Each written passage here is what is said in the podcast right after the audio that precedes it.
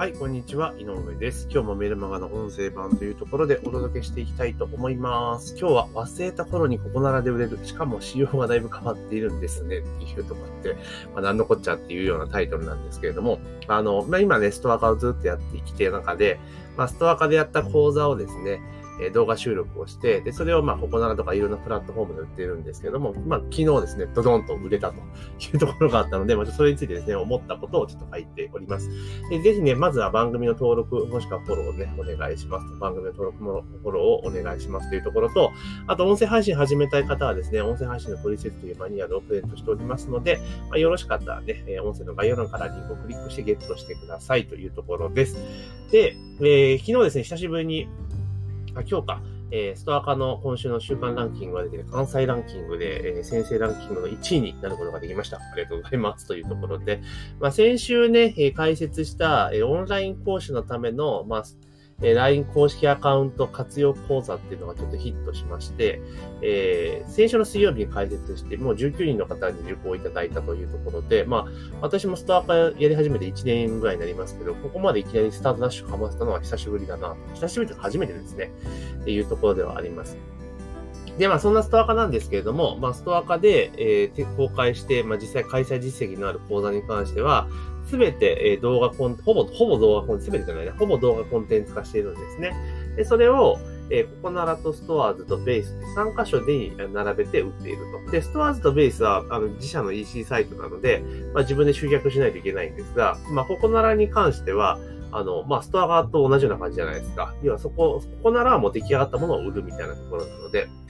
で、まあ、それで、まあ、やっていたわけなんですけれども、あの、まあ、並べているというところなんですが、あの、もうこれって別に並べとくだけなので、コンテンツじゃもう出来上がってるじゃないですか。だってストア化でセミナーやってるわけだから。だから、まあ、並べ、ね、手元に置いといても、ね、ストア化だったら毎回毎回講座をやらなければいけないけれども、まあ、こういったプラットフォームであれば、まあ、並べておくと。別に並べておくのお金かかんないし、で、売れたら納品すればいいだけなので、もうすごく手間かかんないよねっていうところで、あの、講座をやっている方はぜひね、あの、動画収録をして、こういうところに売っていくと、あの、ストア化だけじゃなくて、その他プラスアルファっていうところの、まあ、売り上げが立てるようになるわけなんですよね。これ、絶対やった方がいいと思うんですよ。だって、良くないですか？手元にだって、どのみちスライドは作るわけじゃないですか、スライドね。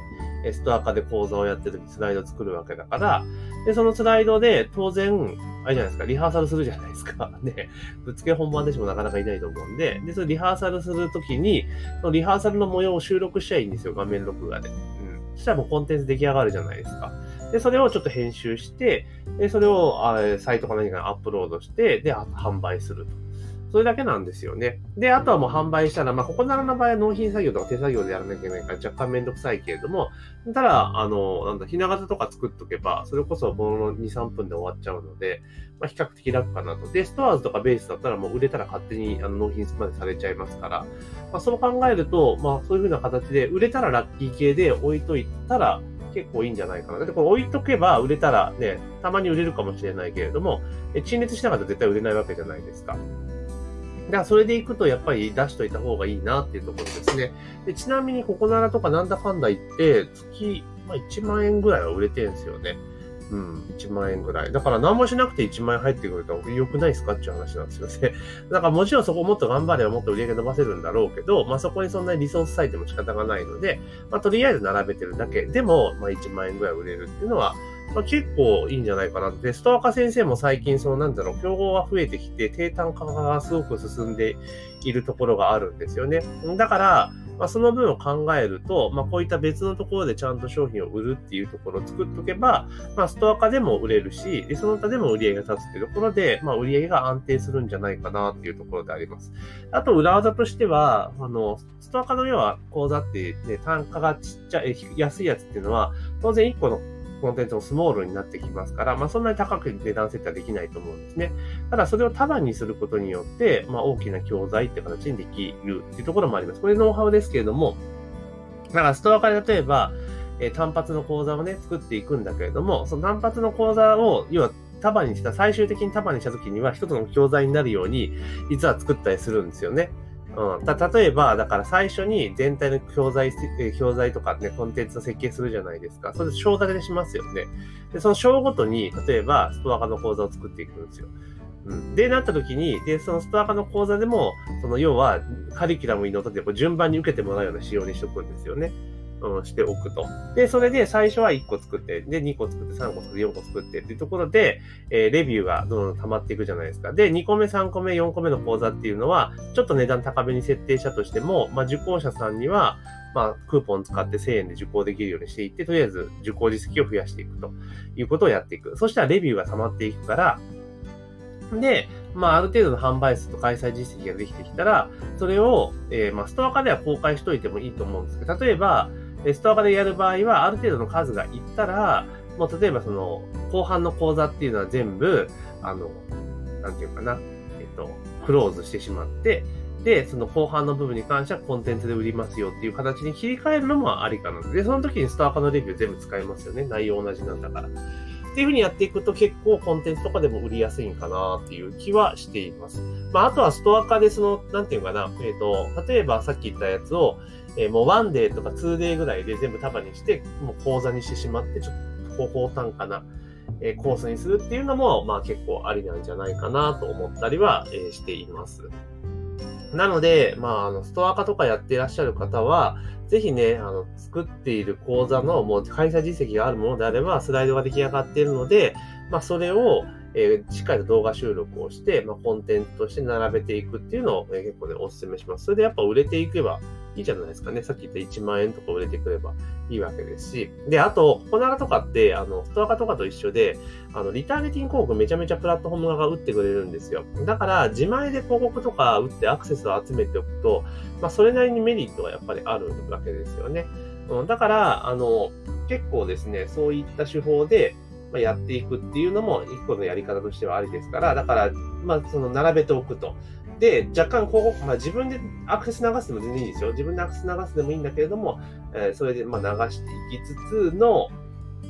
あとは、えー、あれですよね、流していきつつの、で、それでリターゲティング広告で、あの、ストア化とかプラットフォーム側がその人クロージングしてくれるので、で、大体 1CPC が大体50円ぐらいなんですよ。こういうところにアクセスを流すと。だから、例えば5000円広告費を使ったとして、で、大体見てる限りだと1%ぐらいなんですよ。あの、制約率ね。だから、例えば5000円広告費使ったら、要は100件だから、えー、大体倍じゃないですか。1個ぐらい売れるぞってとこですよね。で、倍が5000円だった場合に、まあ、それで手数料と売上ベースで見たら相殺できちゃうんだけれども、ただ、その方が手数料があるので、それさっぴいくと3900円ぐらいなんですね、手取りが。で、なってきた時に1100円分が、まあ、あの、まあ、経費になるわけじゃないですか。で、これどう見るかなんですよね。例えば、えっと、あれじゃないですか。単純に経費として見ちゃうと、えー、1100円のマイナスじゃねえか、みたいな感じになるわけですよね。まあ、そういう風に捉えちゃう方もいらっしゃると思うんですけれども、でも、えっ、ー、と、ダイレクトレスポンスマーケティングとかやってる人で見れば、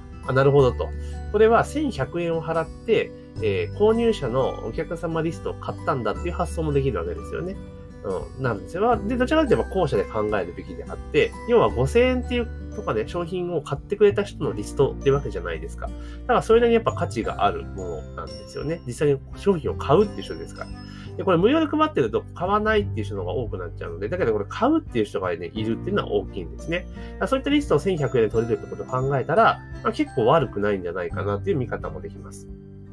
で、あと、えー、ココナラの場合はですね、例えばこの今回ココナラに限って言いますけれども、単純に単商品単品販売じゃなくて、これうまくね、あの、戦略的にオプション設定をしてあげることによって、えー、おすすめ購入、なんか追加購入って結構あるんですよ。なので、例えば売ってる商品5000円なんだけれども、実際売れている中身を見ていくと5000円以上に売れることっていうのは結構あったりするんですよね。だから Mac で言うとこのご一緒に〇〇はいかがですかみたいな、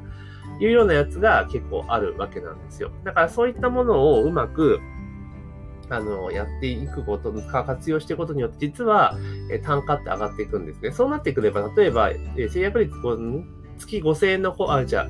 えー、まあ、例えば5000円航空を使って1本売れたとしても、例えばその売価が5000円では収まらないんですよね。売価っていうか、その利益がね。企業オプションがついてくるから、その航空を上回るぐらいな、え売り上げになることもちょいちょいありますので、なのでやっぱり意図的にアクセスを流すっていうことはやっていってもいいんじゃないかなというふうに思います。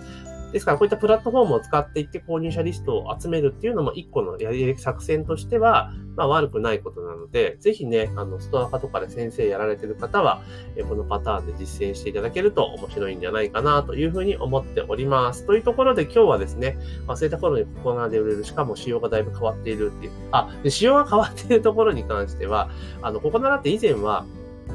あの、納品しましたっていうところで、で、あの、最終で納品、なんか終了するみたいな感じでカチッとクリックしてメッセージを送ると、そこから、3日後か、もしくは、えー、購入者が評価を入れないと売り上げ確定できなかったんですが、今なんか納品確定みたいな、納品確認っていうボタンみたいなのができたみたいで、それを押していただくとすぐにもう売り上げ確定しちゃうんですね。だから今まではレビュー入れていただくか3日間待たなきゃいけなかったんだけども、そのボタンを押していただくかレビューを入れていただくか3日間待つかっていう選択肢だったんで、まあ以前より早く売り上げ確定するなっていう印象を持ってます。はい。なので、そういったちょっと若干ね、仕様も変わってきてるなってところがあるので、まあ、ここならもう、まあ、手数料確かね、5%下がってるんですよね。前25%だったのが、今20%まで下がってますから、まあ、その集客っていうことを考えた場合には、あの、まあ、意外に使い勝手がいいかなと。その、ストア化の場合って、いろんなメリットいっぱいあるんだけれども、絶対自分の実動が伴うわけですよね。